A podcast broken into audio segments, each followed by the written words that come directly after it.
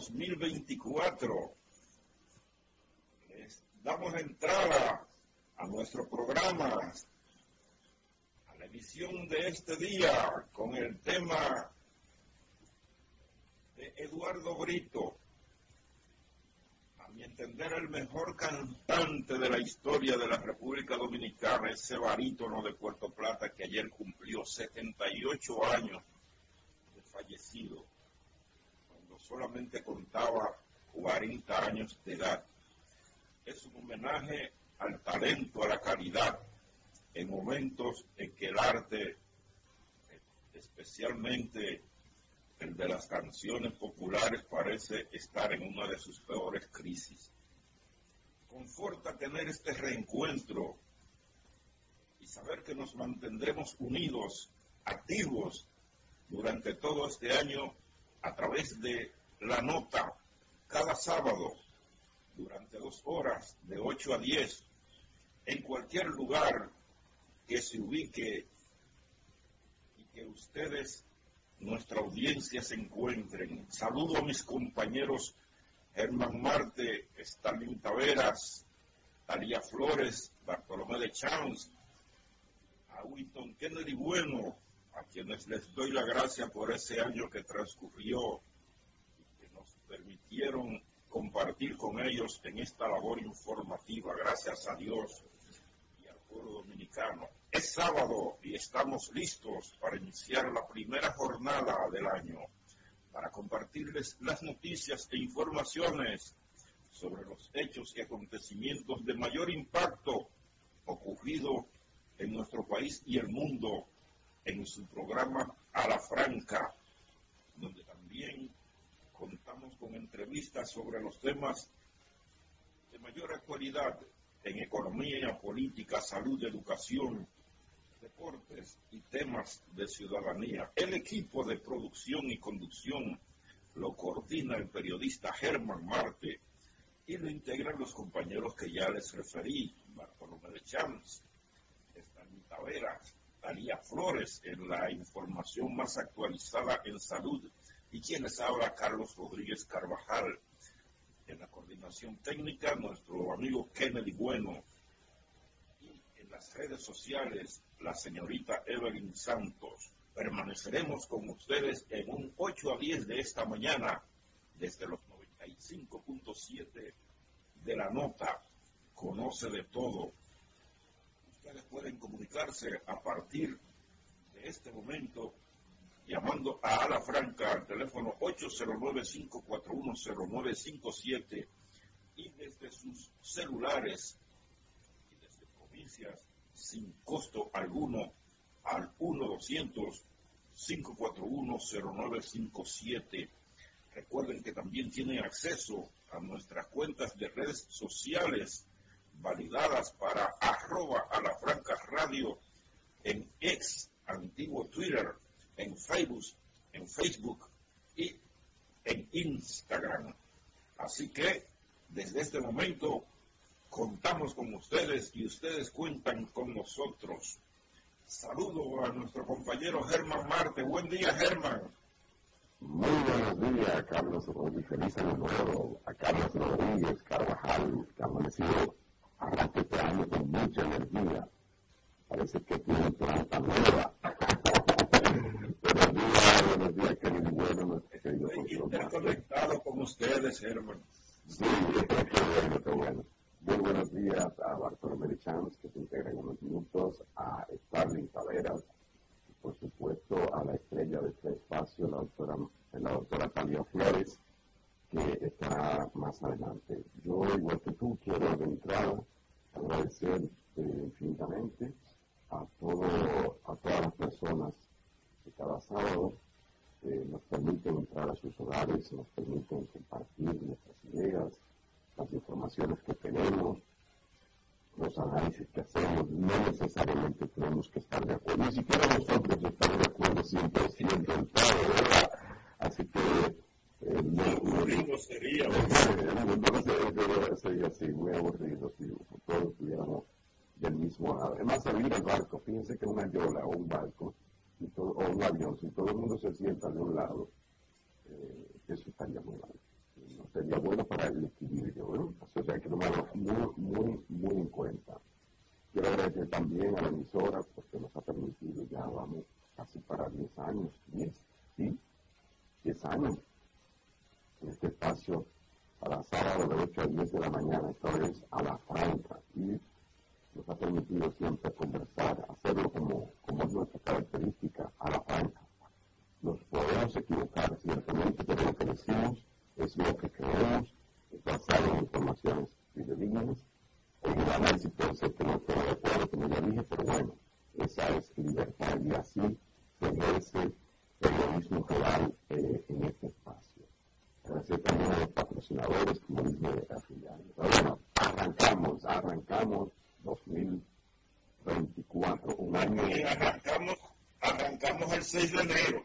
Sí, Día de Reyes. 6 de enero. Día de Reyes. Sexto día del año. Sí, Faltan 359 para que llegue el 2025. Si lo esperamos. sí, Carlos, hoy es un festival muy importante en gran parte del mundo es la fiesta de los niños especialmente, aunque en una parte también se, le, se le ponen, como dicen, eh, se le obsequian regalos a los niños desde el 25 de diciembre, que es el día de la natividad, del día del nacimiento de Jesús, bueno, por convención, ¿verdad? Por convención, eh, se decidió que fuera ese día, ¿no?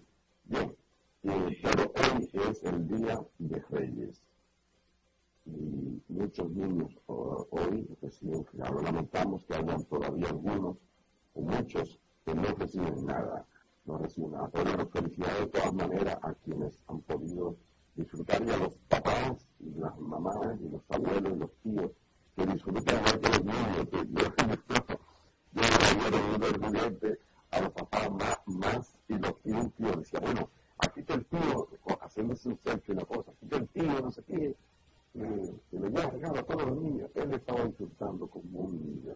Y era un joven, no era un hombre adulto. Era un, era un, era un muchacho, un, tipo quizá 20 años. Y él estaba gozándose que él estaba contando reyes a su sobrino. Bastante es, es un uno de los mejores tiempos de calidad.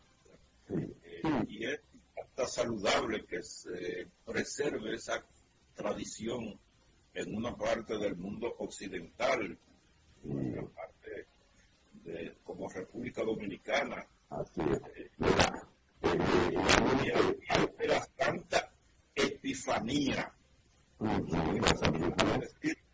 Sí, es lo mismo que decir el día que los reyes visitaron al niño Jesús, como dice la tradición. Bueno, pues vamos a darle, buenos días a Stalin Cabrera, que ya se integra. Está con nosotros. Buenos días, Stalin Cabrera. ¿Qué te dejaron los reyes? Buenos días, Germán Marte. Bueno, no sé qué es lo que pasa. Tengo que revisarme a ver qué, va a pasar. Yo creo que haya sido una carterita llena. No nada todavía, no he visto nada.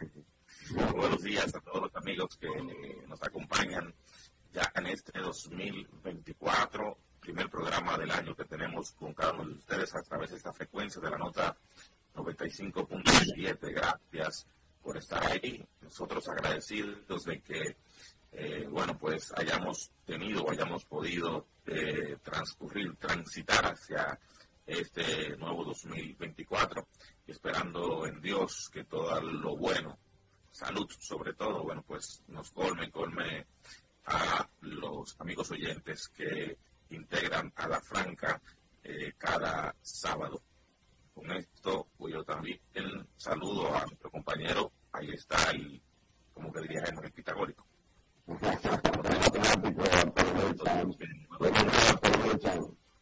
Muy buen día, Germán, buen día, compañeros, buen día, Kennedy, Carlos, muy buen día a todos los amigos que todo, cada sábado dedican su mañana a acompañarnos en este programa Franca. Y nuestro salud, primer saludo del año, esperando que este año todas las esperanzas eh, queden en manos propias de la población, que la gente pueda ser un actor en su propio destino, para que todos esos deseos que siempre expresamos tengan una base más sólida y puedan ser convertidos en realidad. Gracias por estar ahí. Bueno, vamos, eh, bueno hoy, hoy Carlos eh, dice meteorología que, la, que va a estar bastante, será un día ideal para salir eh, a la playa, por ejemplo, que nos gustan, porque no se espera lluvia casi en ninguna parte, y si la hay en algunos lugares serán bastante limitadas, ¿no? Quizá por el este, bueno, allá dice la necesidad de ser personas aisladas. Parece que se va a para que los padres lleven sus niños a los parques. Y, por ejemplo, el Mirador del Este, donde los niños se lo disfrutan jugando, correteando, intercambiando con sus amiguitos y con sus padres. Así es. La temperatura está entre 19 y 21 grados Celsius, la mínima y la máxima entre 28 y 31 grados Celsius. Eh, bueno, un día bastante agradable, ¿por qué no? Que no merecemos, ¿verdad que sí? Eh, como decía al principio, todo se llama bastante bien, pero de eso vamos a hablar más adelante, lo que la política, tenemos dos elecciones. prepárense, prepárense a muchos movimientos, hay gente que le saca beneficio a esto, ahí se mueve alguna se mueve mucho dinero en la, política. especialmente el primer semestre, porque ya el segundo comienza la resaca. sí. Pero no, ahí, ahí comienza también otra, otra la campaña para el 28, es así, así, sí. dominicano, somos así. Sí, sí, somos, somos bien, bien proactivos. Bueno, bueno, pues nosotros eh, vamos a una brevísima primera pausa que nos establece Kennedy y al regreso vamos a hablar de qué tenemos los medios también, cómo anda el mundo, qué, qué pasó en los primeros meses, en los, últimos días del año, los primeros días que ha pasado, qué está pasando con el pelotero Wander Franco, ayer le dictaron medida de coerción, qué está pasando que él decidió presidente con el aeropuerto de Bávaro, ya definitivamente no va, y qué ocurrió en Pedernales. Eso al regreso. A la franca, por la nota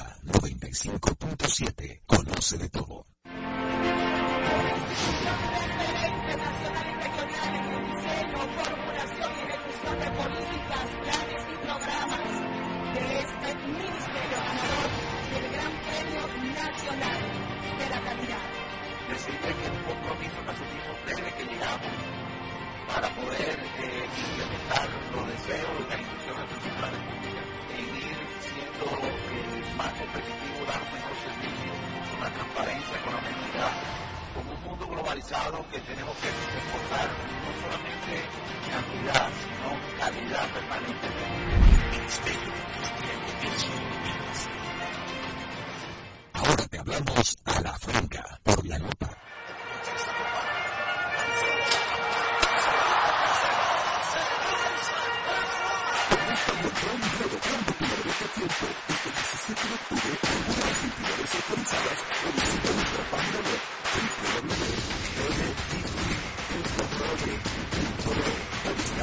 Gracias.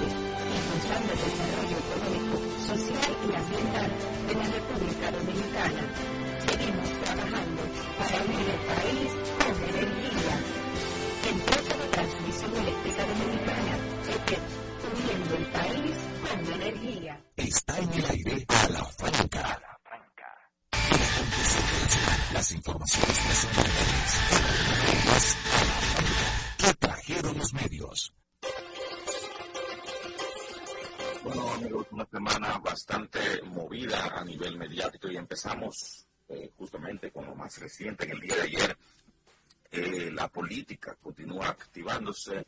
José Ignacio Paliza, ministro administrativo de la presidencia, anunció que fue designado coordinador de la campaña presidencial por la reelección del presidente Luis Abinader junto a la actual senadora del distrito, Farid Raful, quien será co-coordinadora.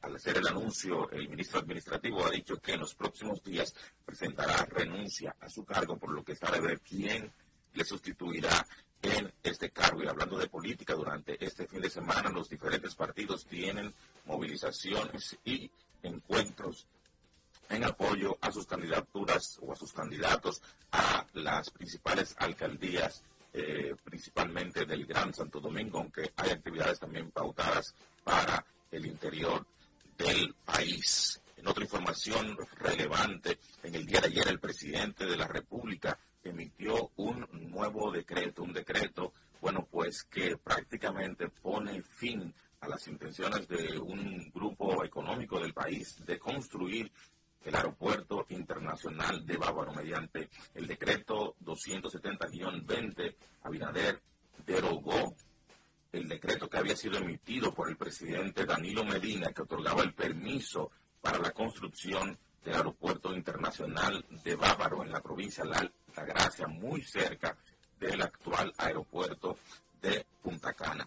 Y hablando de tema de movilidad y tránsito, en este caso movilidad eh, marítima, fue recibido, como bien sabemos, el primer crucero en la provincia Pedernales con alrededor de 3.000 eh, cruceristas que llegaron al sur, con lo que el gobierno ha dicho que se inicia el desarrollo del anhelado, esperado eh, repunte que debería tener la región Enriquillo, conformada por esas provincias eh, limítrofes que están ahí en el sur profundo. En otra información, causó revuelo y que fue tendencia durante toda la semana. Ayer fue impuesta una garantía económica de unos 2 millones de pesos y además presentación periódica para la estrella de grandes ligas, Wander Franco, quien enfrenta una situación delicada por una relación con una menor de edad. Además, a la madre de la menor también le fue impuesta otra medida de coerción consistente principalmente en prisión domiciliaria, sin mal no recuerdo, presentación periódica o impedimento eh, de salida. Son parte de las informaciones que han dado mucho de qué hablar, pero también causó revuelo durante esa semana una caída sorpresiva en el precio del dólar que anunció la plataforma Google en el día jueves, hablando de que el dólar había caído unos 25 pesos en su valor, o sea, que se cotizaba a 33 por 1, situación que fue desmentida luego de varias horas y luego de que se cayera su página oficial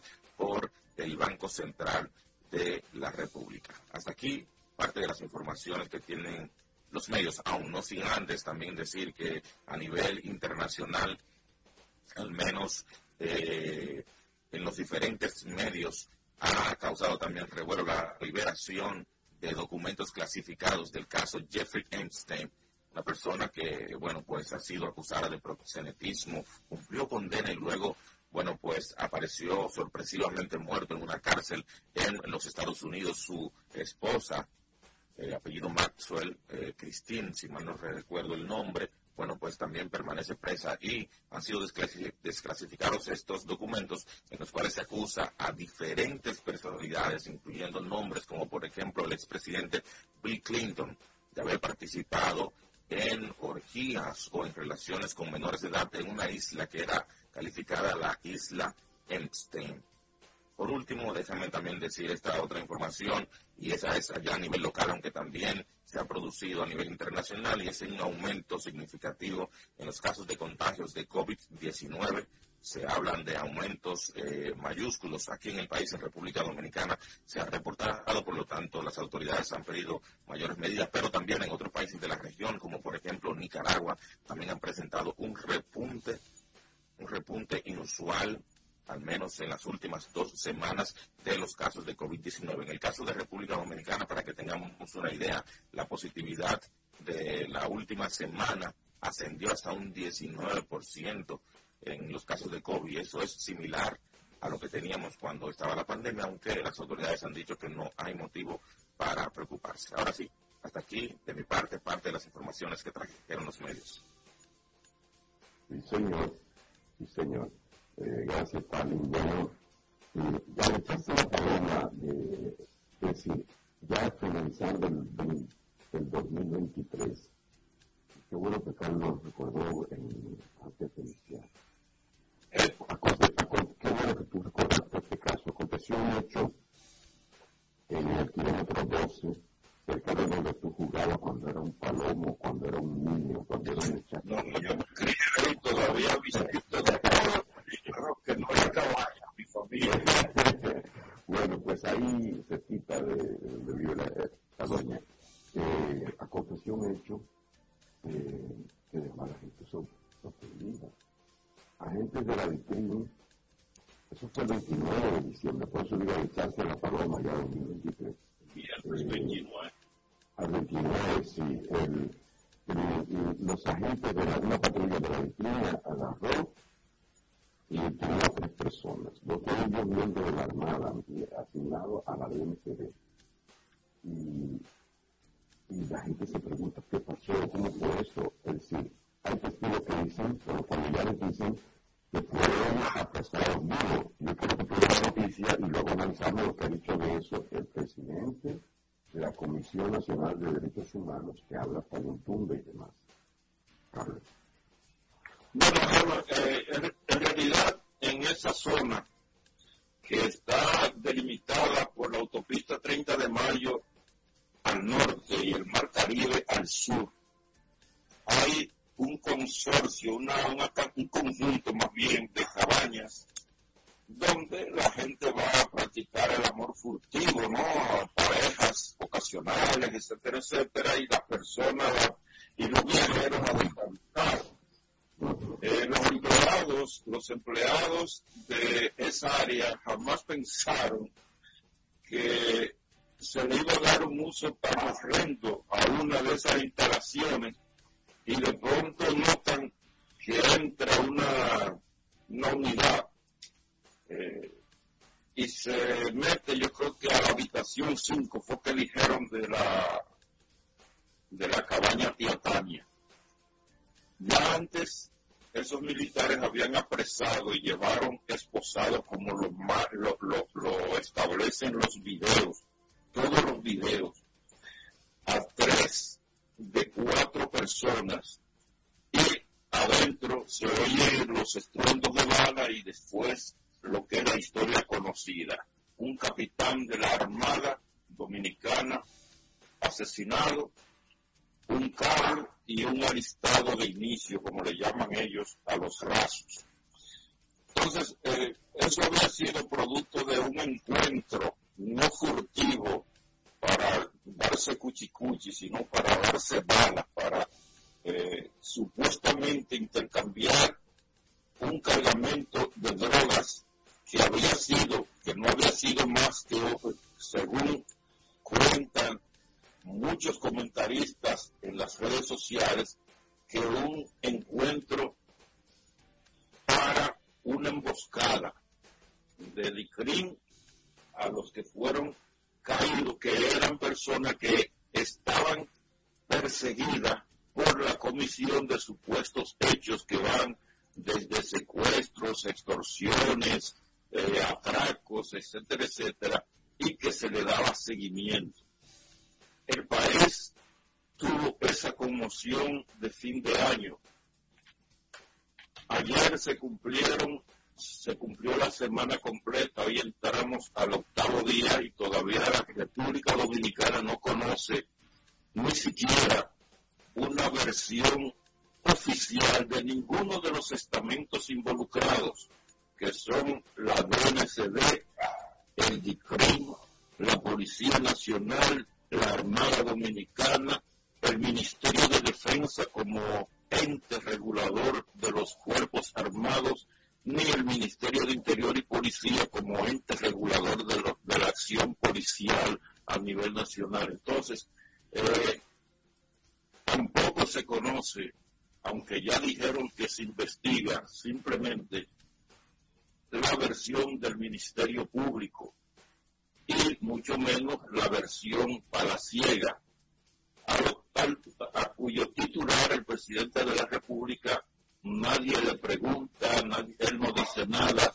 en fin, que el país vive una situación que más bien trata de silenciarse porque ayer en un, en un, en una búsqueda o en un monitoreo total mediático, sospechosamente nadie decía nada eh, con la versión de nadie. En fin, eh, yo creo que la República Dominicana está ante un momento en que se precisa que sus autoridades hablen, digan y hagan lo que tienen que hacer, decir y bueno, lo que tienen que decir y hacer para, que ese caso se aclare, porque eh, se trata de un enfrentamiento entre entes armados y que representan la autoridad militar y policial del país. Entonces yo creo que vistos en los espejos de otros países, se trata de situaciones muy delicadas que requieren de explicación y de corrección. Bien, definitivamente.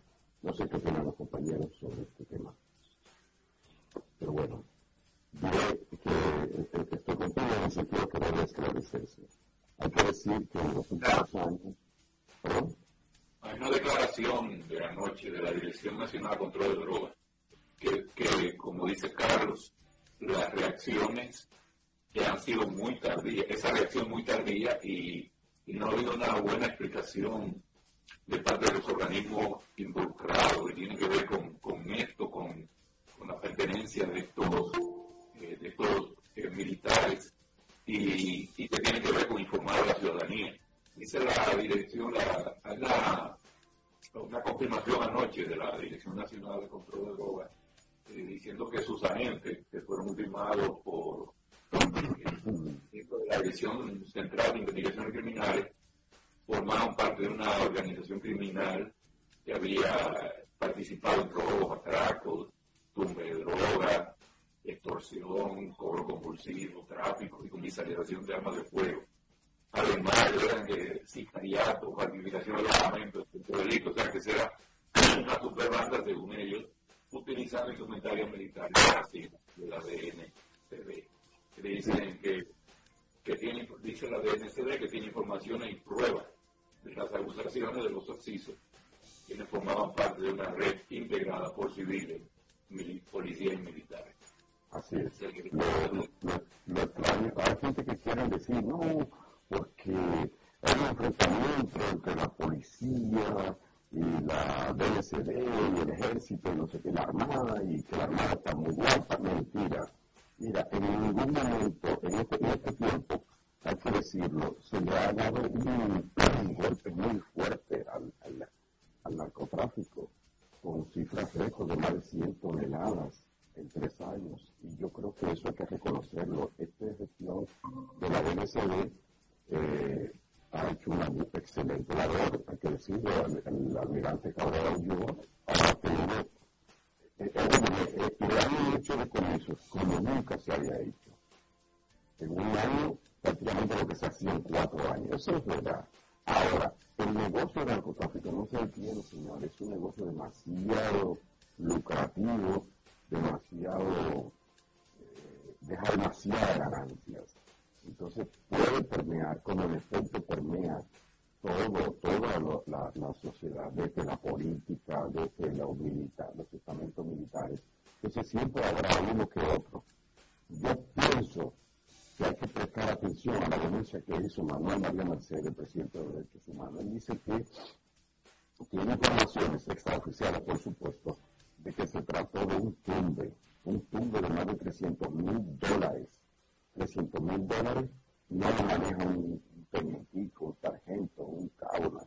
No es verdad. Eso es, eh, eso no es que estaban recogiendo eh, el soborno, la cosita en la, en la, en la, banca de en la, lotería o el motoconchista en la calle poniéndole el cinto para soltarlo. No. Y más para discriminar a esta gente de la BNCD. Eso, eh, evidentemente, según Manuel Mercedes, se trata de el dinero proveniente del narcotráfico. Entonces, a esa denuncia hay que prestarle atención, porque estamos hablando de órganos que están para enfrentar, que han sido permeados. Entonces, esta gente, la parte de la, la pregunta mía es, con eso lo dejo ahí, ¿quién es el jefe de la banda? ¿Qué pasó con el sobreviviente?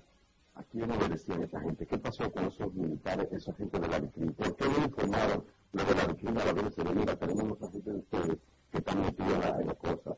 para que sean ellos que lo, y si no, que van y lo ejecutan, como dicen algunos, no lo que le agarraron y después pam, pam, pam, pam, lo matan. Que dicen que no le que perdón, que tiene disparo por la, por la nuca.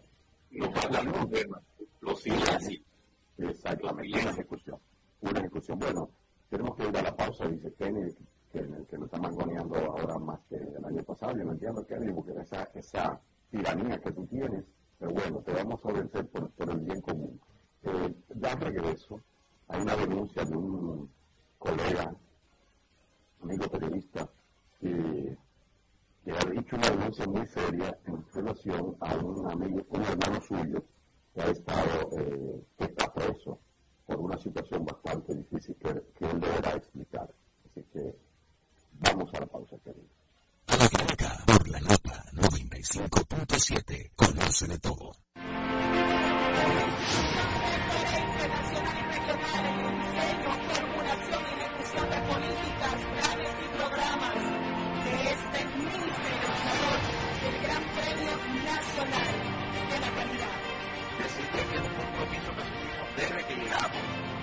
Para poder eh, implementar los deseos y las instituciones de la República en ir siendo eh, más competitivo, dar un mejor servicio, una transparencia, con honestidad, con un mundo globalizado que tenemos que exportar no solamente cantidad, sino calidad permanentemente.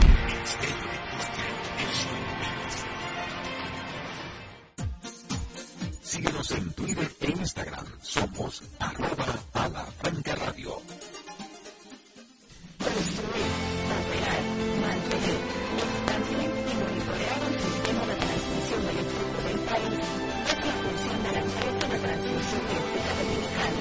Para servicios de transporte de calidad, estable, eficiente y permanente, económico, social y ambiental la República Dominicana. Seguimos trabajando para unir el país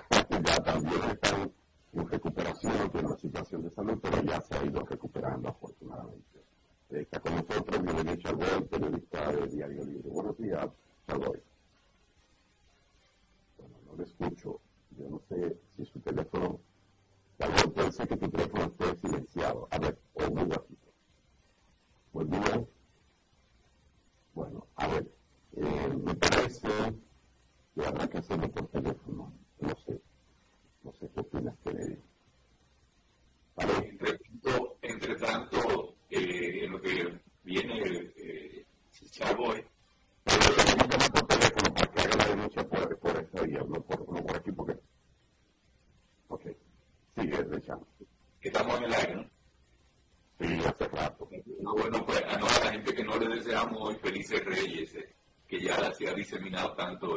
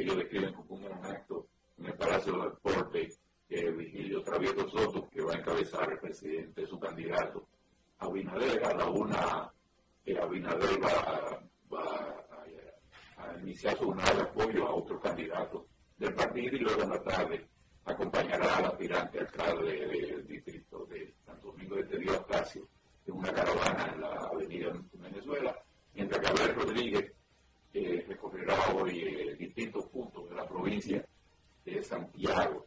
Pues al pueblo mantendrá su jornada de afiliación en distintos municipios, encabezada por los candidatos principales de esa demarcación. Esas son la, la, la, el arranque de la campaña, eh, el oficial de la campaña, que ya vamos a tener los dominicanos eh, dirigida por su partido. Bueno, hay que tener los oídos preparados y la paciencia bien plantada porque a partir de hoy comienza la elevación a la enésima potencia de los ruidos de la contaminación sónica por efecto de la campaña electoral y además la paciencia bien plantada porque eso va a representar taponamiento del tránsito y que usted vaya a desplazarse de un lugar a otro, mas no pueda hacerlo dentro del tiempo establecido porque una gran cantidad de vehículos que andan en caravana están ocupando los espacios fundamentales de desplazamiento. Eh, a mí me gusta la campaña electoral porque prácticamente me crié en ellas y me gusta porque para mí representa tomada en su mejor sentido, que es de paz y de libertad de expresión y movimiento, se trata de una fiesta de la democracia. Ahora bien, ahora bien, los participantes en caravaneos, los participantes en las campañas electorales, no deben abusar ni de la paciencia ni de la salud audiovisual de, de las personas, de los ciudadanos. Y deben ser no solamente respetuosos de esos derechos, sino que también deben ser portadores Carlos, de una... Ajá. Totalmente de acuerdo contigo. Eh, perdóname que te interrumpa ahí, porque hemos hecho la conexión con Charboy. No, no, sí. dale, dale para allá. Bien, bienvenido, Charboy. Colega, bienvenido, Charboy. Eh, tuvimos dificultad para vía el Google Meet. Buenos días, bienvenidos a Boy de nuevo. Buen día, buen día, ¿cómo están ustedes? Mucho que no teníamos el contacto directo. Sí, ¿cómo va ¿Cómo sigue? Dímelo. Bueno, me estoy recuperando con terapia y al mismo tiempo haciendo un esfuerzo por, para ver si terminamos con esta injusticia contra el hermano mío que se ha cometido cuéntanos, hemos, hemos escuchamos ya pasado eh, por otro, un canal amigo eh, haciendo una denuncia muy seria, me pareció, eh, wow, yo dije, cualquiera de nosotros, cualquiera, cualquiera de nosotros puede estar en una situación así. ¿Qué es lo que está pasando? Con tu hermano, ¿y este es tu hermano? ¿Y, dónde está la situación? Mi hermano se llama Víctor Escargoya Mansa, como hermano el padre y madre, tiene 66 años. Eh, yo quiero aclarar lo siguiente, porque tú sabes que ahora se malinterpreta mucho, hay muchos francotiradores en redes, que tú sabes, ustedes saben que siempre he sido un abanderado de, y un aliado de la lucha por los derechos de las mujeres, y siempre he estado eh, a favor de las campañas que se hacen contra la violencia de género, etcétera, para que aclarar de antemano esto. Porque si mi hermano hubiera sido culpable, ustedes pueden estar seguros que yo no lo tuviera defendido. Incluso una de las cosas que le digo a los hijos míos es esta, que el hijo mío que agreda a una mujer, tiene que buscar los medios como defenderse, porque yo soy un hombre coherente con lo que creo nos consta, nos consta, te conozco hace ya casi 30, 40 años, eh, más de 30 años, y se está también ya que ¿De qué? Hace muchos años que la gente comienza a sacar ¿Cuál es la situación con. Bueno, mira, mi hermano tiene cuatro meses, tres. Él tenía una relación con una mujer él reside en Boca Chica, pareja, una pareja. Él tenía una pareja y surgieron estos conflictos, él se dio cuenta después que esa, esa relación no podía seguir por una serie de situaciones eh, que se dan, que se dieron y que él conoció después, porque él, no, él desconocía cómo era ella en el fondo. Entonces, para abreviarle la historia, después de una serie de situaciones, ellos, él, el 30 de julio del año pasado, dejó que ella terminara de llevarse todos los ajuares y cosas de la casa para salir de se, se, separaron, se separaron en julio y ella se llevó los 30 de julio. Esta fue la última vez, porque ella fue cargando anteriores fechas varias cosas.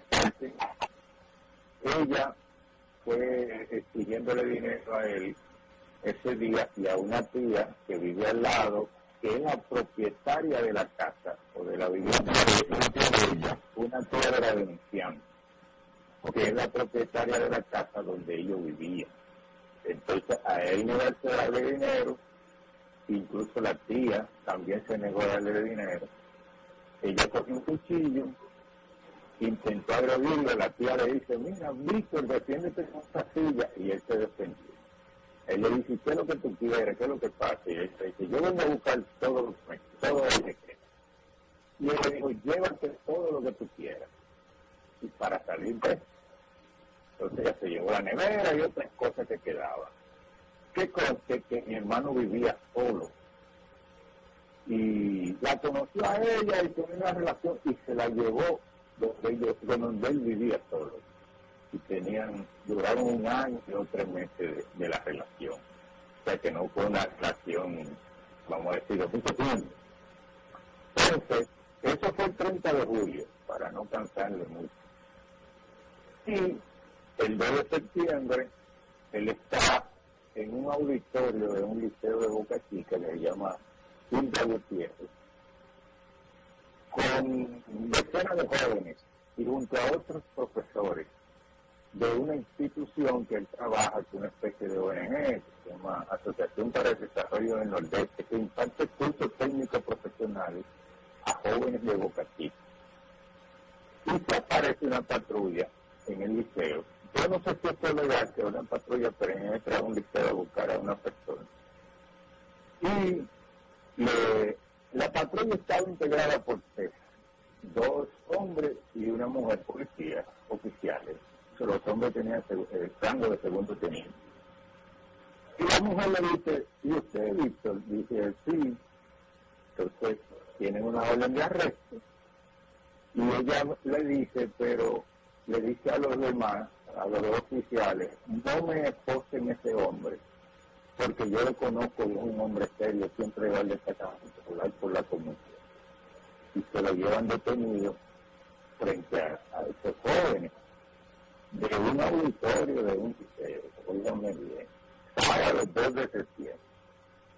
Lo llevan el domingo 3 a la unidad de violencia contra la violencia de género, intrafamiliar y sexual, tiene un nombre muy bonito ubicado en la calle Puerto Rico, en el centro Sama. Nosotros lo enteramos tarde porque él no quiso que le avisaran, que no avisaran porque tenía temor de que mi madre se enterara de una mujer de 85 años. Él pensaba que eso se iba a resolver ahí porque yo, yo no cometido ningún delito. Sucede que la mujer le pide dinero ese día al director de la institución que lo acompañó porque desde el sábado estaban trabajando juntos volvió el domingo, entonces le pidió 200 mil pesos. Al él le dijo que no.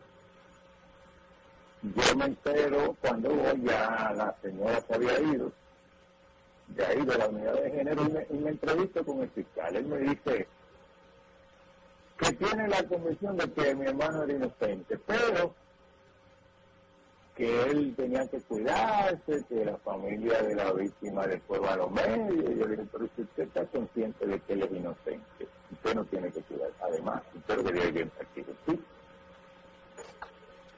Incluso me dijo, no le dé dinero a esa mujer, que esa mujer es lo que anda buscando dinero.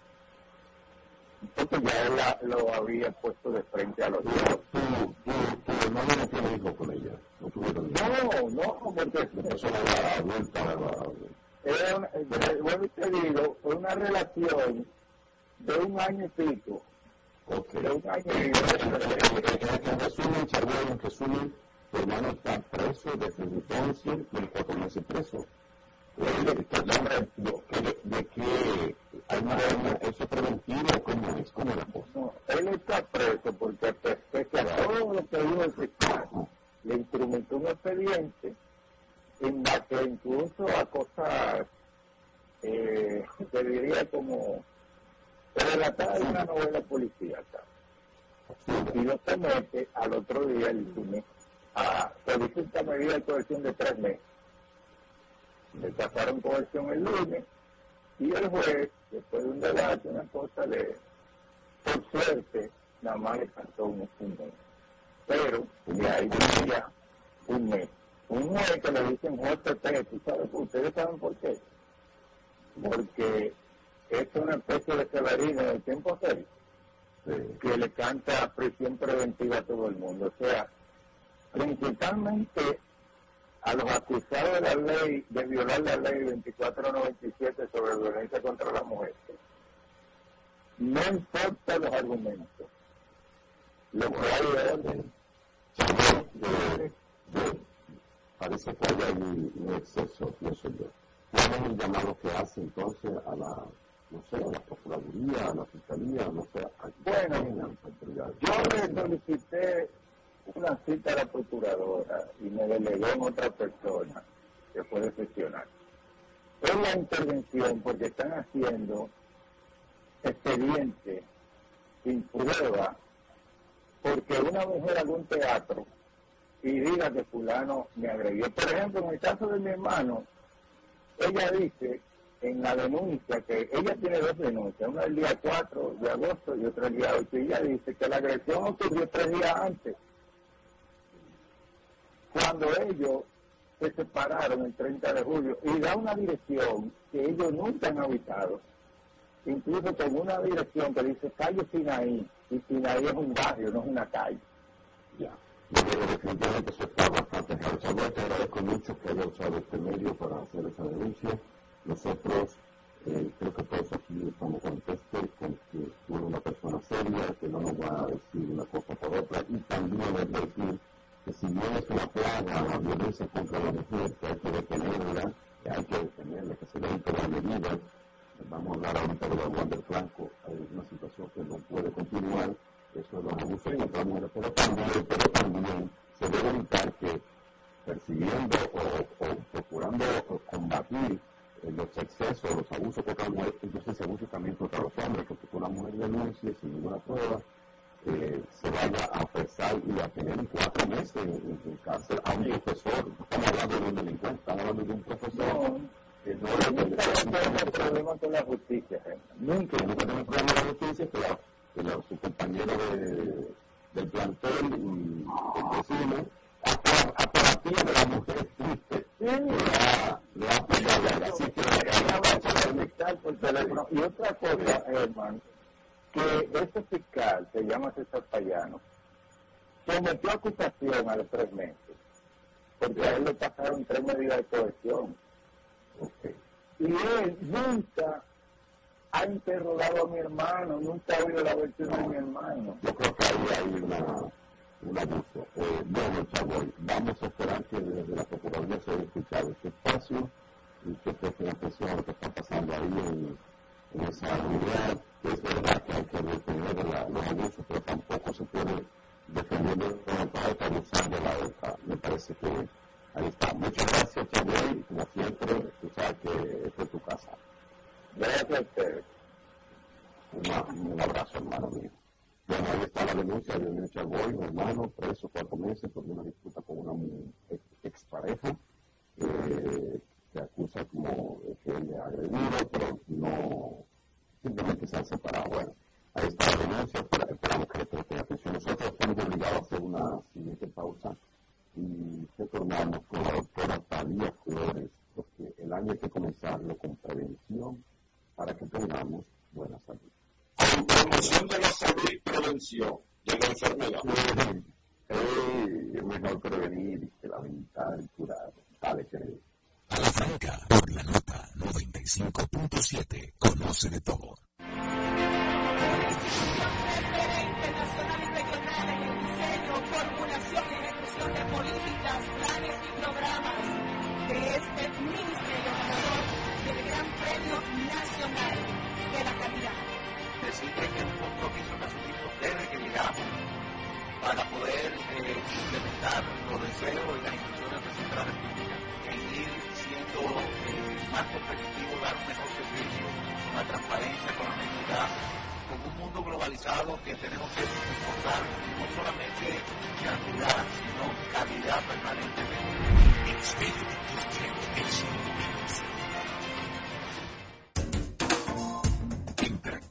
nosotros a través de nuestras redes sociales en arroba a la franca radio.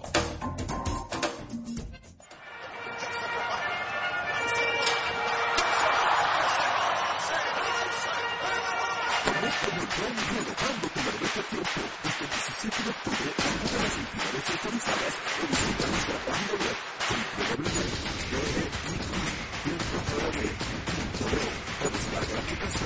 プロジェクトパ。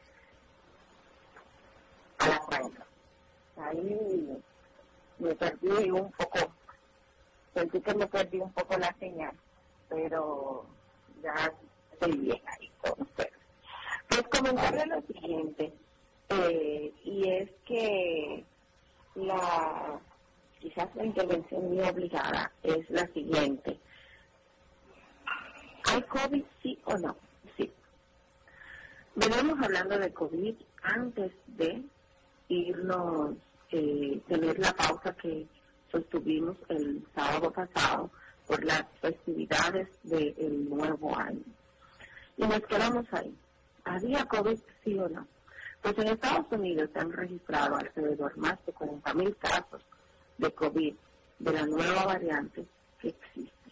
Y entonces, eh, la pregunta quizás obligada y que mucha gente me hace es, ¿tengo que usar mascarilla, sí o no? Ha sido un tema objeto de controversia, inclusive entre algunos colegas, entre algunos representantes, de si usar o no mascarilla obvio, señores. Si alguien tiene un proceso respiratorio que sea contagioso, entiéndase que usted tiene virus sincitial respiratorio, usted tiene influenza, usted tiene COVID. Lo más lógico pensar es que se debe usar la mascarilla. En estos momentos es el tema de controversia, óigalo bien, el tema de controversia que se está generando en el ámbito de salud es si uso o no la mascarilla. Ahora, la respuesta a esto es la siguiente. Claro que sí. Claro que sí. Yo tengo alguno de estos tipos de procesos respiratorios. Entiéndase que virus principal respiratorio, si tengo pues influenza y tengo COVID, es mandatorio y obligatorio usar la mascarilla. El otro tema de controversia que también se ha generado en el sistema de salud es si debo o no participar de las en ese momento, o sea, estamos hablando de dos semanas atrás, si debía o no participar de las festividades navideñas teniendo estos tipos de procesos. Y la respuesta para algunos pacientes que me lo preguntaban, para algunos colegas que nosotros lo pues los hablábamos a discreción era lo siguiente, no, pero qué usar la mascarilla y puedo mantenerme lejos. Señores, cuando uno está en una festividad, usted no va a estar en un rincón ni va a estar en un... No, entonces, no. No. No.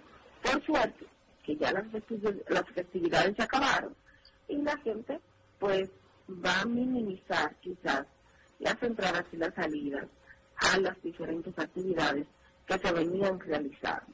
Les recuerdo que en una semana pues participé prácticamente de cuatro festividades y en una semana fue un solo día se quedó limpio, pero después y ese día que se quedó limpio fue porque me dejó planchada el, equipo de Alafranca.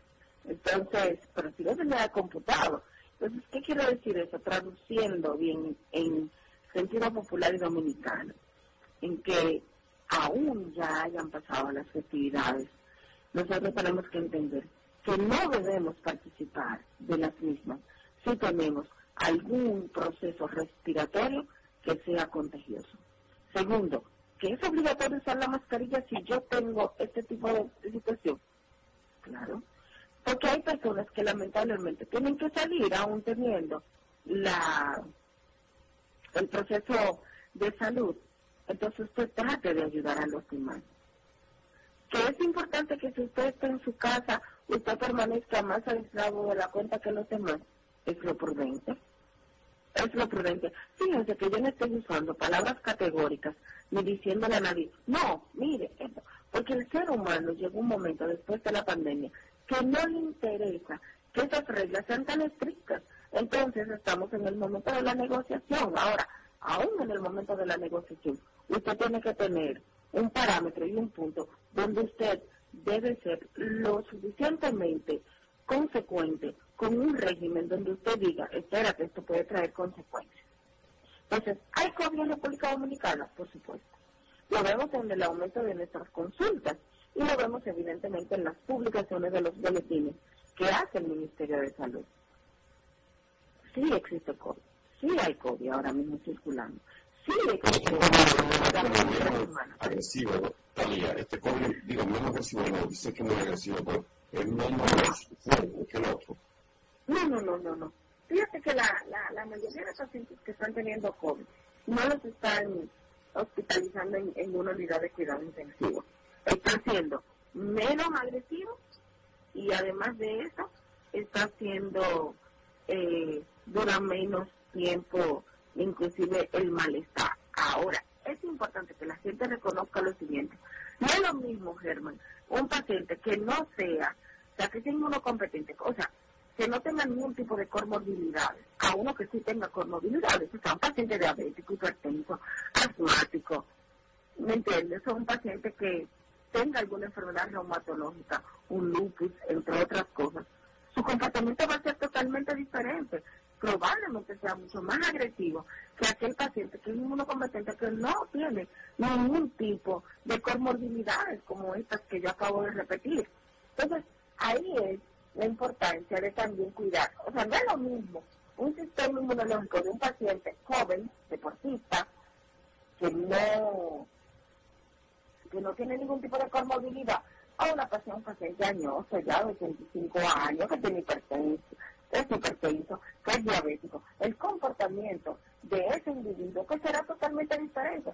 Señores, la gripe que me da a mí ahora, antes me daba hace unos años atrás, y yo seguía caminando, limpiando, ahora no. Ahora me siento más cansada, porque los años pasan factura. La gente cree que no, pero los años pasan factura.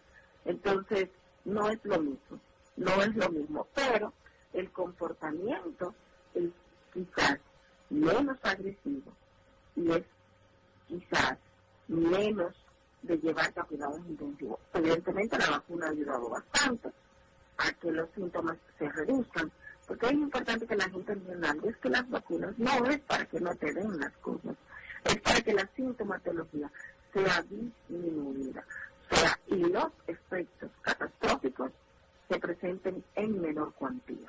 Por eso existe, por eso existen las vacunas.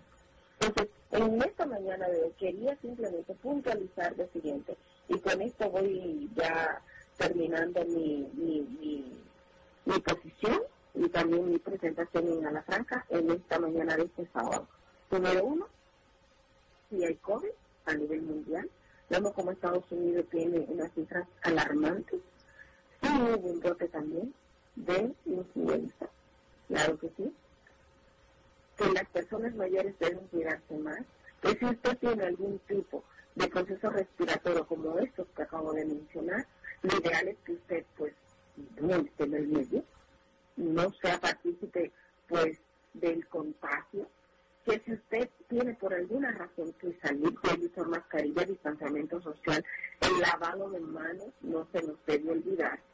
Y sobre todo, todavía la vacunación pues funciona. Mucha gente tiene temor a la vacunación, yo soy de las que pienso que las vacunas son pues para prevenir esos efectos indeseables que tienen las enfermedades y que hemos visto realmente una gran reducción de los, síntomas, por lo tanto son muy buenas.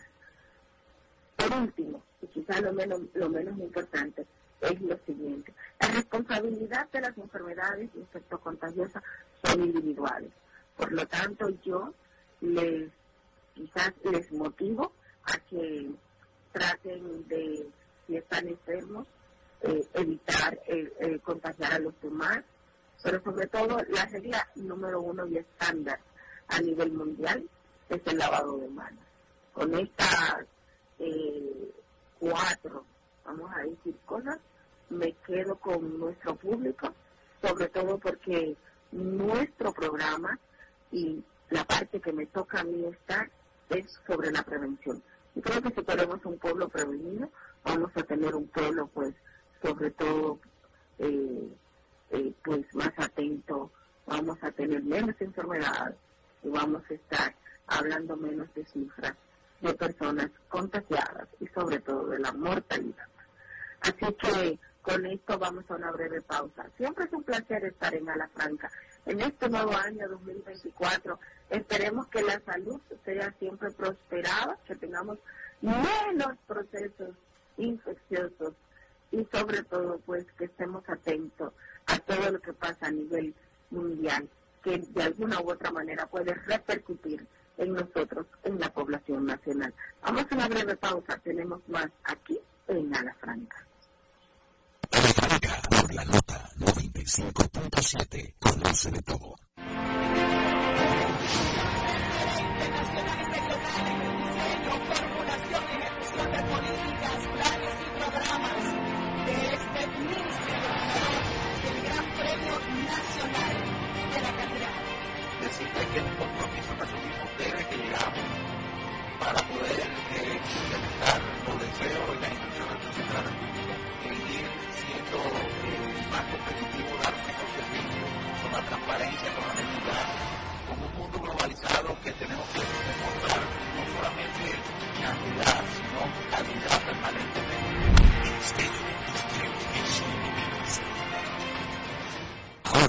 Hablamos a la franca por la nota. En los años 80 vivimos los mejores éxitos pop de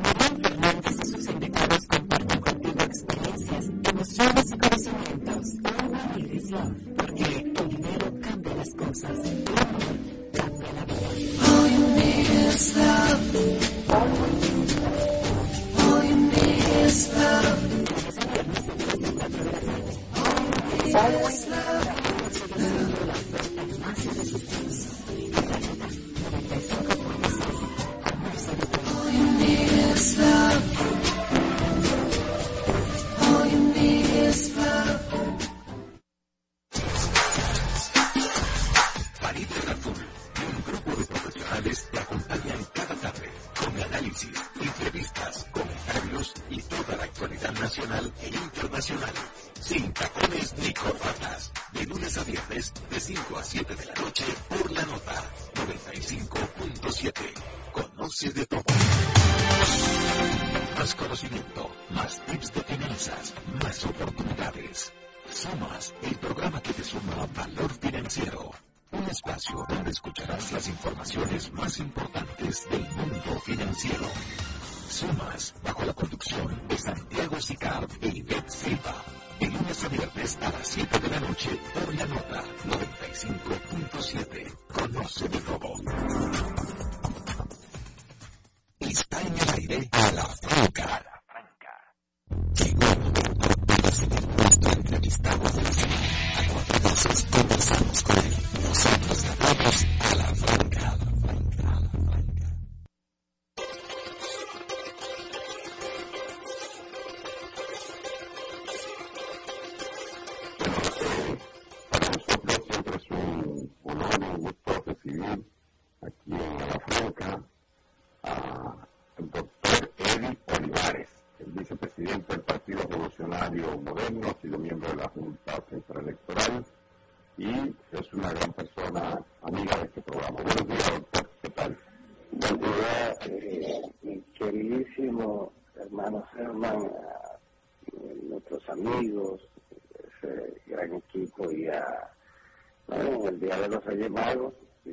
Felicidades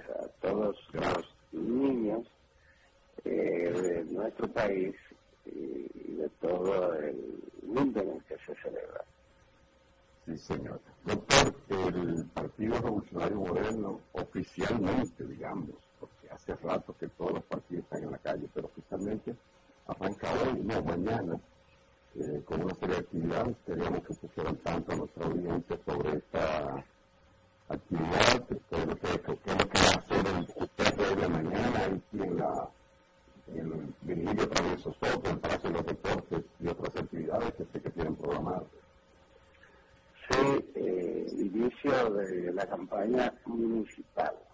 que ustedes saben que las elecciones se celebrarán el día 18 de febrero, es decir, que ya estamos en, en la etapa final, se podría decir, de, la campaña. En ese sentido, eh, mañana tendremos un acto eh, simbólico muy importante, eh, simbólico pero con un efecto eh, de campaña muy importante porque eh, es el mensaje de el inicio efectivo de la campaña del nivel municipal eh, que abarca ahora los alcaldes eh, y los regidores por un lado. Es decir, que en esas elecciones tendremos eh, por un lado el nivel de alcaldes y el nivel de regidores. Y en los distritos municipales el nivel de directores y el de eh, vocales. Es decir, eh, que antes era un solo nivel, ahora son dos niveles y por lo tanto dos boletas eh, y, y, dos urnas. En ese sentido, eh, en el Palacio de los Deportes eh, reuniremos a los candidatos eh, del nivel municipal.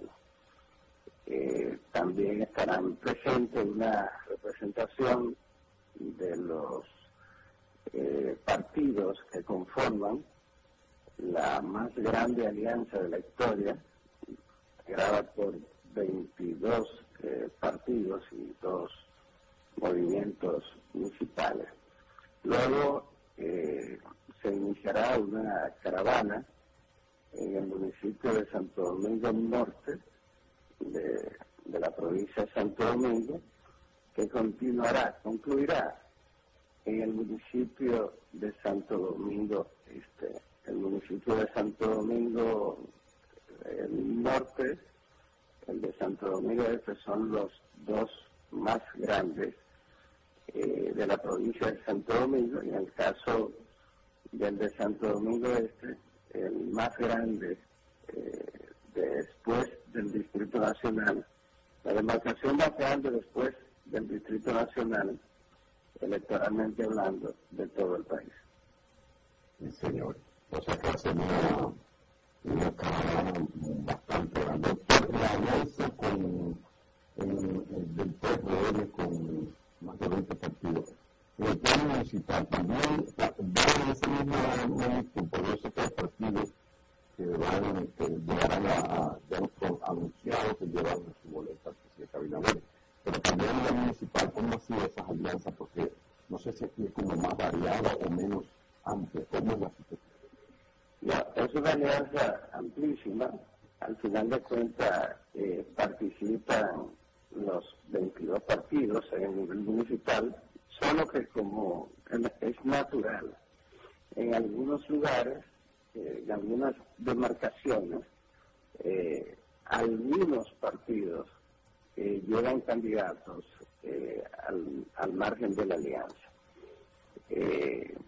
casi siempre en esos casos son algunos candidatos a alcaldes eh, ahora la Junta aprobó una modalidad eh, de permitir que los partidos, además de una lista, de la lista principal de candidatos a regidores, eh, lleven también una lista adicional como alianza de candidatos. Entonces, en esa novedad permiten más participación de la alianza. Pero habrán algunos, hay algunos municipios en los que un partido u otro eh, han decidido ir aliados por su cuenta, pero son casos excepcionales.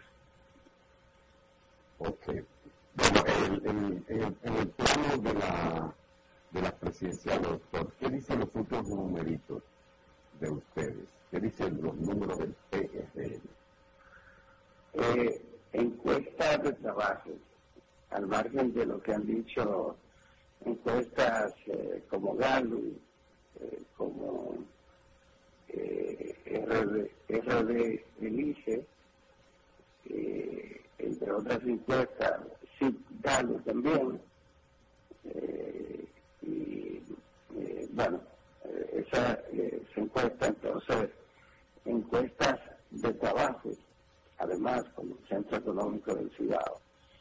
Eh, todas colocan al compañero Luis para las elecciones presidenciales del 19 de mayo eh, con una intención de votos superior al 55%. Eh, sin lugar a dudas, se trata de resultados que han reflejado esa tendencia hace ya varios meses y estando apenas a cuatro meses de las elecciones, cinco meses, eh, a cinco meses de las elecciones presidenciales, es muy difícil que esa tendencia varíe eh, desfavorablemente. Podría inclusive eh, seguir consolidándose y creciendo un poco más. Pero entendemos que es un hecho, eh, salvo que hubiera un fenómeno que contrario que no se alcanza a ver, es un hecho que el compañero Luis Abinader va a ganar con más de un 55% las elecciones. Bueno. Vamos a ver si hacemos contacto con nuestro colega Stalin que está tratando de, entrar y no A ver, no lo estoy Stalin. Stalin, no te, no te escuchamos. Bueno, doctor, uno de los... Uno, el doctor teléfono Stalin mejor. Eh, mira, eh, doctor Olivares, uno de los temas que sin duda ha dado más de hablar en, en, en torno al PPM es lo que tiene que ver con la candidatura del Distrito Nacional. Finalmente, ya, el 22 de diciembre, eh, dijo, bueno, no será la candidata. Ayer vimos que eh, anunciaba, uh, anunciaban ustedes que va como coordinadora junto con Paliza de la campaña del presidente eh, Luis Abinader. Sin embargo, esta indecisión, esta indefinición de si Farideh va, si no va, si es invierno, si no es invierno, le ha dejado cancha abierta a Omar Fernández, eh, que, es un candidato interesante por su juventud, a pesar de que tiene un discurso o solamente es un candidato joven, nuevo y tal. ¿Qué ha pasado con esa candidatura del distrito, en el Distrito Nacional? Candidatura a la senaduría en el distrito y otras que usted aún no anuncia. Bueno, que la senaduría del distrito se anunciará ya eh, próximamente, en los próximos días. Eh, y eh, es un anuncio eh, que implicará la decisión ya de quién será el senador del distrito para el periodo 2024-2028. Eh, porque así como señalábamos la intención de voto muy alta por el compañero Luis Abinader, eh, también está la intención de voto por el partido, que en el Distrito Nacional ronda el 50%. sin lugar a dudas, el candidato que llevemos o que llevaremos va a ganar la senaduría del distrito sin ningún tipo de inconveniente. Eh, la oposición no tiene ninguna posibilidad de, ganar eh, con, la intención de voto eh, conjunta de un, 30%, menos del 30%. Entonces, eso no tiene ninguna posibilidad. Hay un refrán que dice, pues camarón que se mueve se le lleva la corriente, con la confianza este está en peligro. Yo recuerdo escuchar eh, algo parecido con el doctor, eh, con el presidente Miguel que momento dijo, yo no con cualquiera. Dijo así, yo no ganamos con cualquiera. Y el cualquiera finalmente no ganó, es decir, Gonzalo no ganó. Bueno, será una situación eh, diferente. Ya el PLD eh, se encontraba en un proceso de desgaste, eh, además de por la mala gestión, 16 años consecutivos en el poder. y él no ganaba con ninguno. ganaba. Eh, bueno, pero en, este caso es distinto. Eh, se trata de la senaduría del Distrito Nacional. El PRM eh, tiene una valoración muy alta en el Distrito Nacional. Pero, es ¿pero va Guillermo Moreno o no va? Le vamos a, vamos a anunciar el candidato ya en estos días eh, el, país es el país lo sabrá eh, quién será el candidato y la incertidumbre que tiene la oposición y sobre todo Fuerza del Pueblo eh, ya terminará. Ya ellos sabrán que sencillamente van a, a las elecciones del 19 de mayo eh, van a participar porque eh, el candidato de ellos, eh, Omar Fernández, no tiene absolutamente ninguna posibilidad frente al candidato que presentaremos ya en los próximos días. Bueno, ahí está, ahí está, Adelante, Ahí entré, por lo menos ahí que al final, de que la última, la última y, Olivares, ¿y por qué no existe ninguna posibilidad? O sea, Omar Fernández se ve como un candidato fresco y un candidato que ha podido hacer un tránsito de que la gente, por ejemplo, la tasa de rechazo que pudiera tener su padre y cualquier otro elemento que se le impute o se le diga a su padre, bueno, pues la gente como que lo justifica y ha hecho clic. O sea, ¿cómo decir que no tendría posibilidad frente a el candidato que presentaría eh, el partido oficialista? O sea, ¿cuáles son esos elementos que llevan a ustedes a hacer esa afirmación categórica? Y además, contando con, además doctor, contando con dos maquinarias potentes, por lo menos una maquinaria como es a pesar de toda la situación que ha enfrentado, y también el influjo de de la figura de Leonel Fernández. Y otros partidos minoritarios como el PRM, que también la. Ya, será contando con dos eh, organizaciones muy debilitadas, muy debilitadas.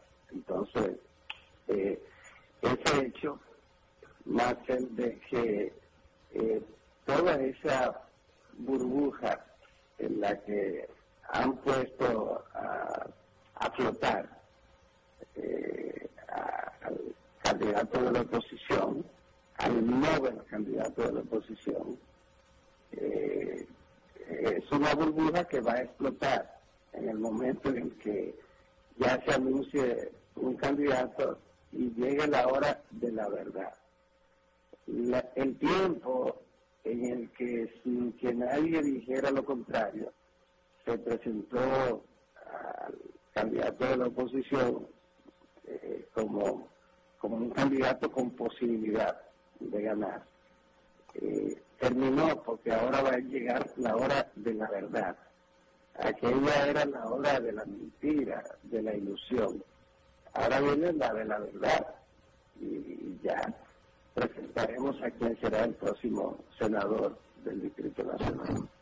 Bueno, doctor, yo solo resta agradecerle su participación aquí en la carga, como siempre, la gentileza de atender llamada y dar espacio compartir estas informaciones con, con, la audiencia. Muchas gracias, doctor, felicidades, feliz fin de semana, Gracias, un abrazo grande y feliz Día de los Reyes Vagos para todos nuestros eh, niños y en el Distrito Nacional, en la provincia, en todo el territorio nacional y en todos los eh, que se celebra este Día de Reyes. Bueno, gracias, doctor. A la franca, por la nota 95.7, conoce de todo.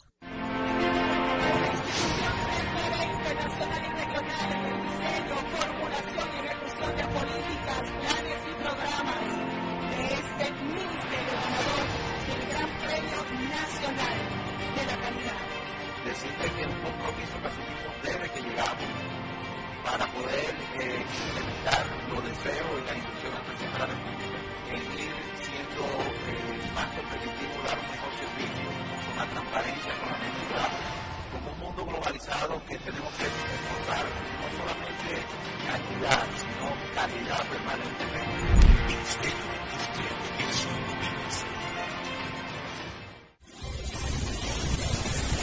En las redes sociales también hablamos a la franca. Síguenos en Twitter e Instagram como arroba a la radio.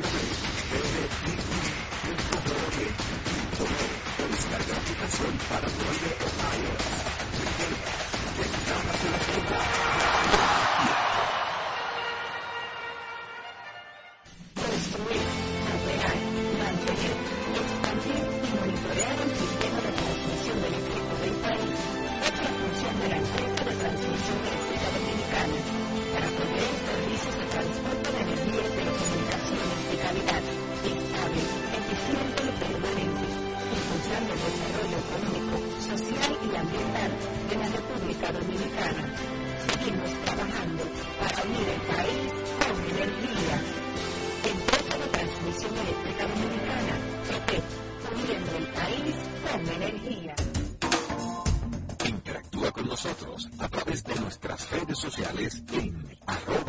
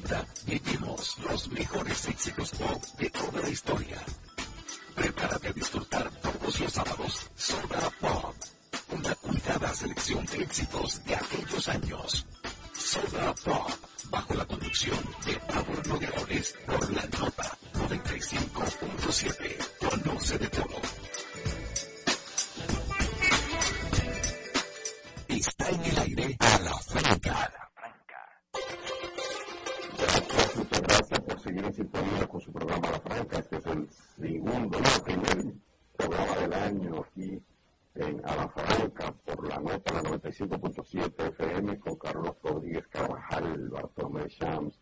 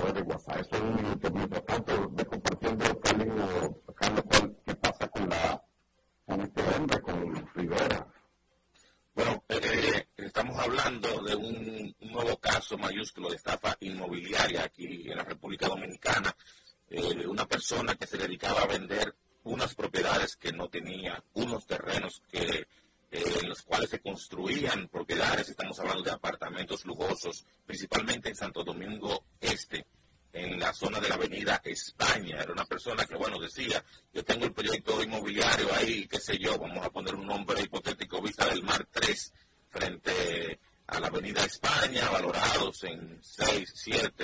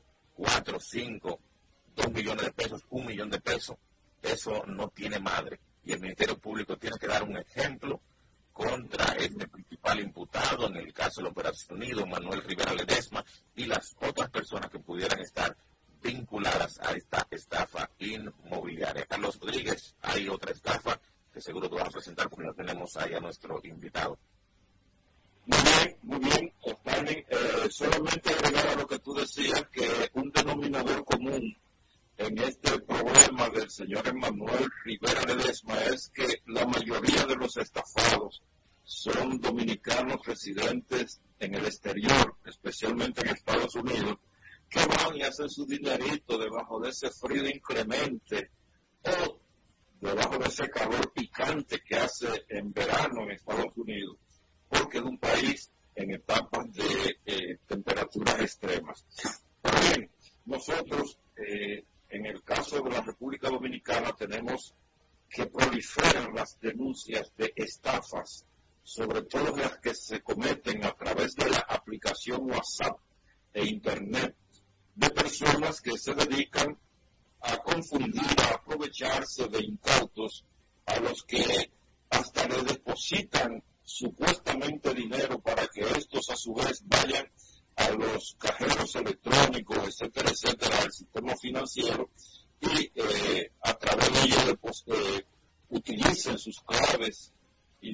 formas de identidad para esos chiperos, creo que se les dice, como se les llama, eh, entonces copiarlos, plantarlos y utilizarlos para su beneficio personal. Para hablar de eso, tenemos en Franca al ingeniero Juan Matos, quien es experto en ciberseguridad y quien de seguro tiene para nuestra audiencia importantes orientaciones para prevenirlos ante este tipo de delitos electrónicos. Buen día, ingeniero, ¿cómo está usted? Muy bien, muy bien. Buenos días, Carlos, Bartolomé, Germán, el equipo técnico que anda por ahí con cada sábado, ¿no? Buen día, Juan Matos, qué gusto escucharle. ¿Todo bien? Todo excelente. Ah, qué bueno. Qué Es que hoy no me dejaron los reyes, pero, pero ni modo.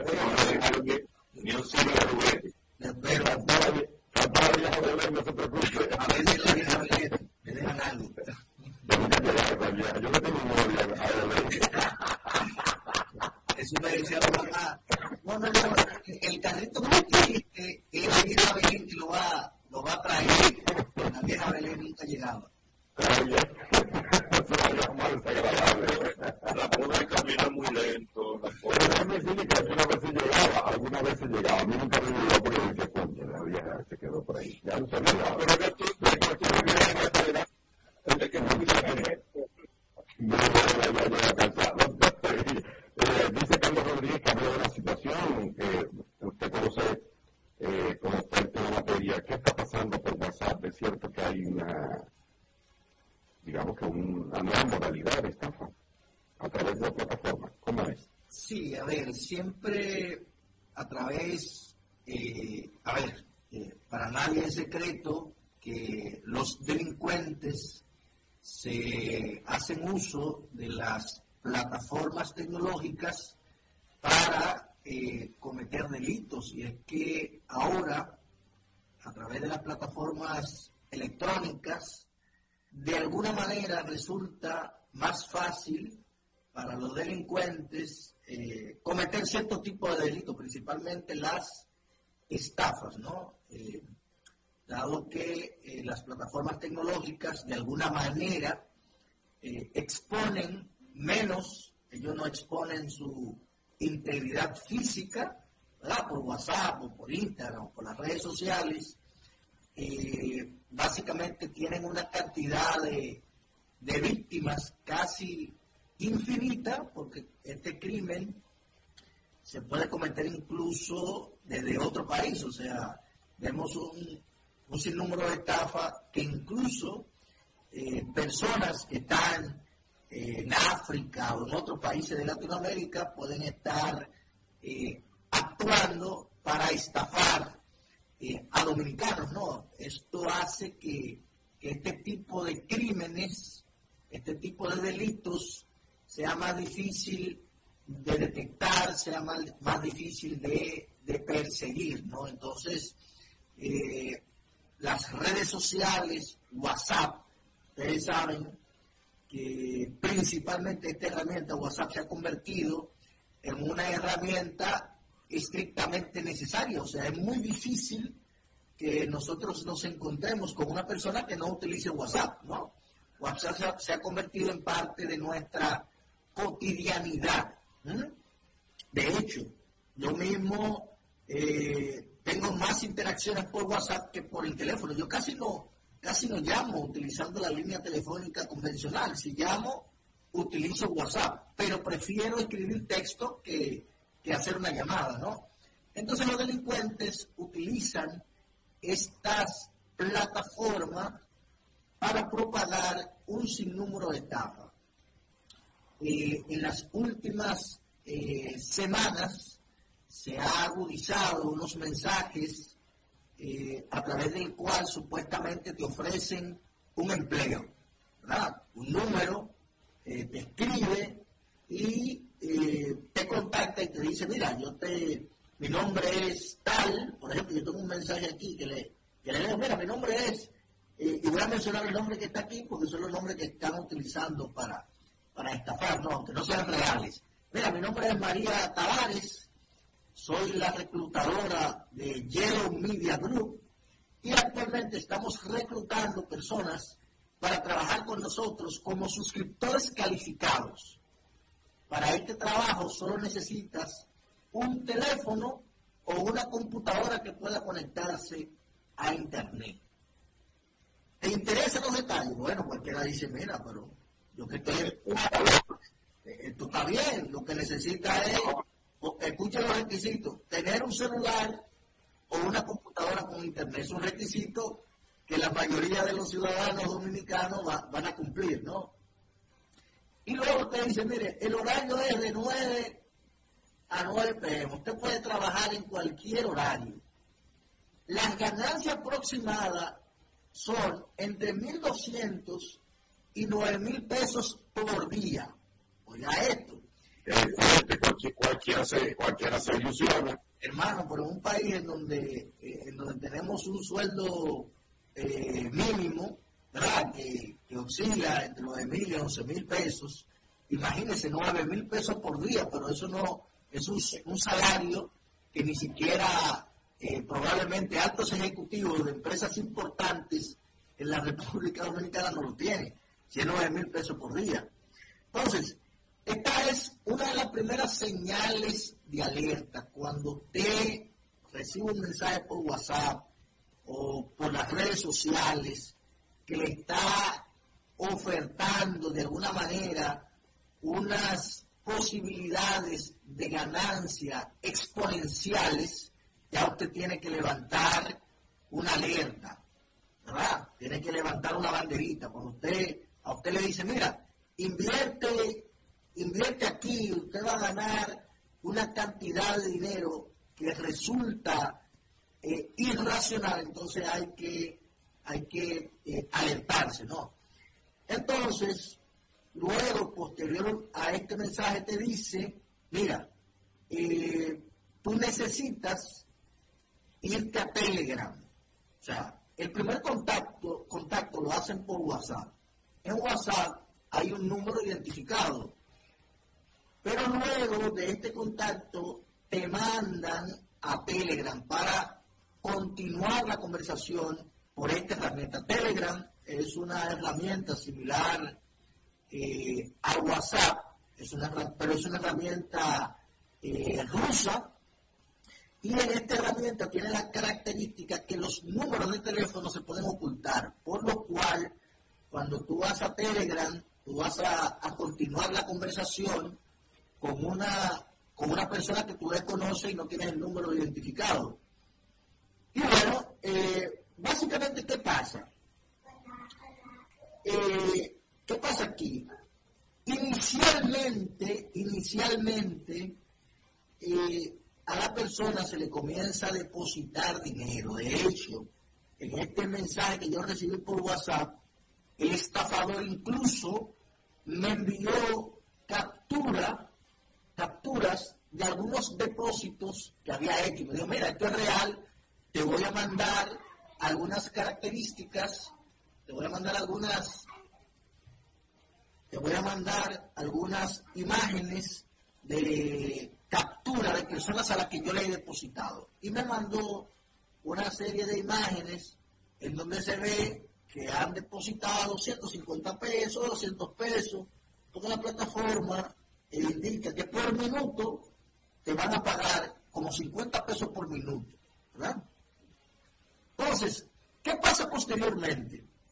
Posteriormente la gente toma confianza porque ya le han depositado dinero y luego intentan convencerte, te dice, mira, pero para que ese salario que tú tienes aumente, es necesario que tú compres unos, unos puntos o un plan premium en este trabajo.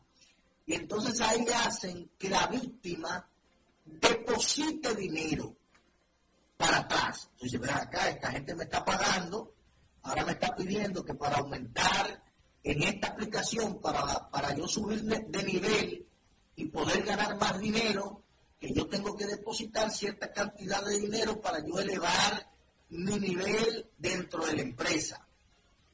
Entonces, orientan a las personas a comprar criptomonedas a través de una plataforma eh, llamada Binance, que la menciono. Es una plataforma en donde se puede hacer eh, intercambio de, de moneda real, o sea, usted puede agarrar su cuenta de banco, transferir dinero, convertirlo en criptomonedas y entonces, cuando tú conviertes tu dinero en criptomonedas, ustedes saben que las criptomonedas son muy difíciles de rastrear cuál es el beneficiario final de este tipo de moneda. Y bueno, ahí básicamente se materializa la estafa. Alguien me escribió la semana pasada eh, y me dijo, mira, eh, me habló el estafa, mi esposo, le contactaron, y ella me comenta cómo su esposo le depositó, eh, transfirió 2.500 dólares a estos estafadores. Ella me dijo, mira, parece que fue una burundanga digital que le echaron a mi esposo. Una burundanga digital porque él se convenció y, depositó el dinero. Entonces, eh, hay que tener mucho cuidado con este tipo de estafas. A veces nos escribe un desconocido eh, por WhatsApp para ofrecernos algo, para que nosotros demos clic en un enlace, para que nosotros le enviemos un código. Entonces hay que tener mucho cuidado con la interacción con personas desconocidas a través eh, de WhatsApp, ¿no? Bueno, eh, pero ellos se valen de falsos perfiles de la inducción y el estímulo mediante depósitos económicos a sus víctimas.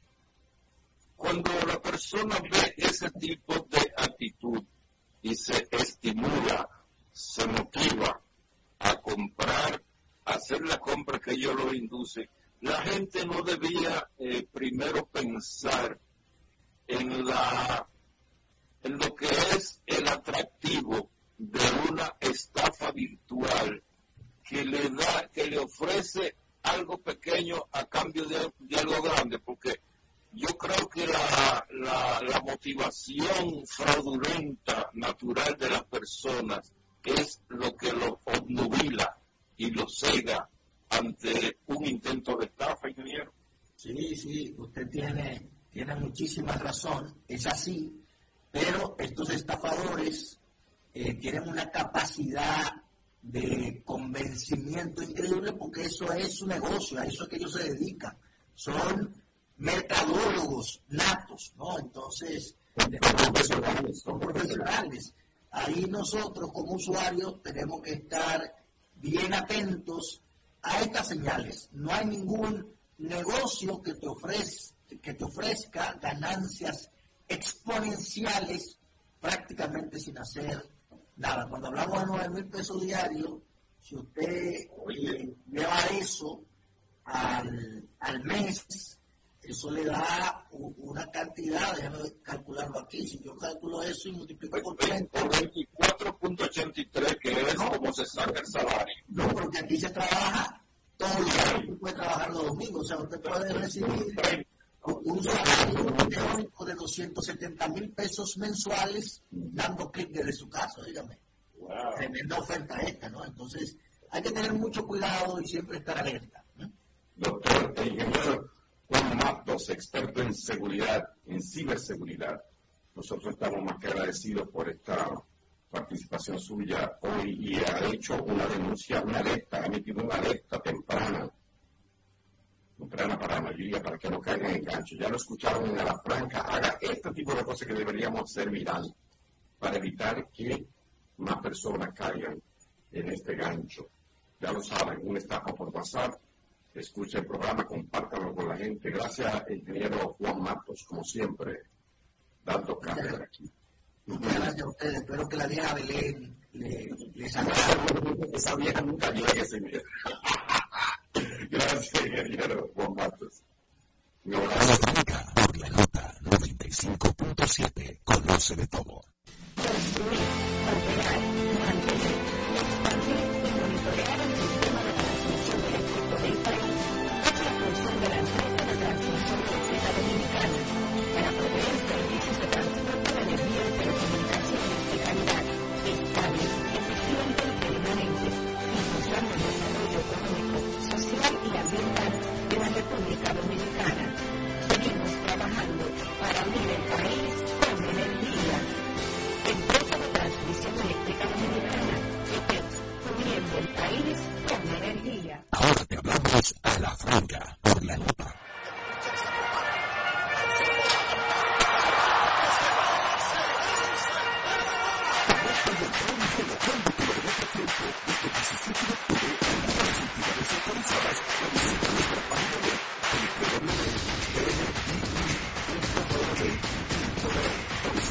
para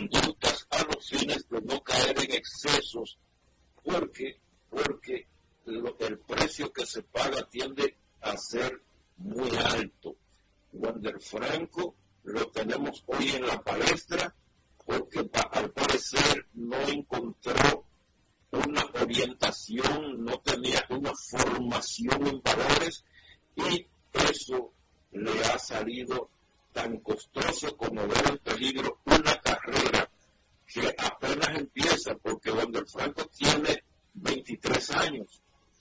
12 años son en 35 y esa persona, esa persona podría tener a esa edad todavía oportunidades de firmar otros contratos millonarios en el béisbol si se mantiene, si Dios le daba salud y él mantenía una disciplina de trabajo. Yo creo que con este caso el Estado Dominicano también tiene que aprender para fines de lo que son las aplicaciones de políticas públicas en la materia.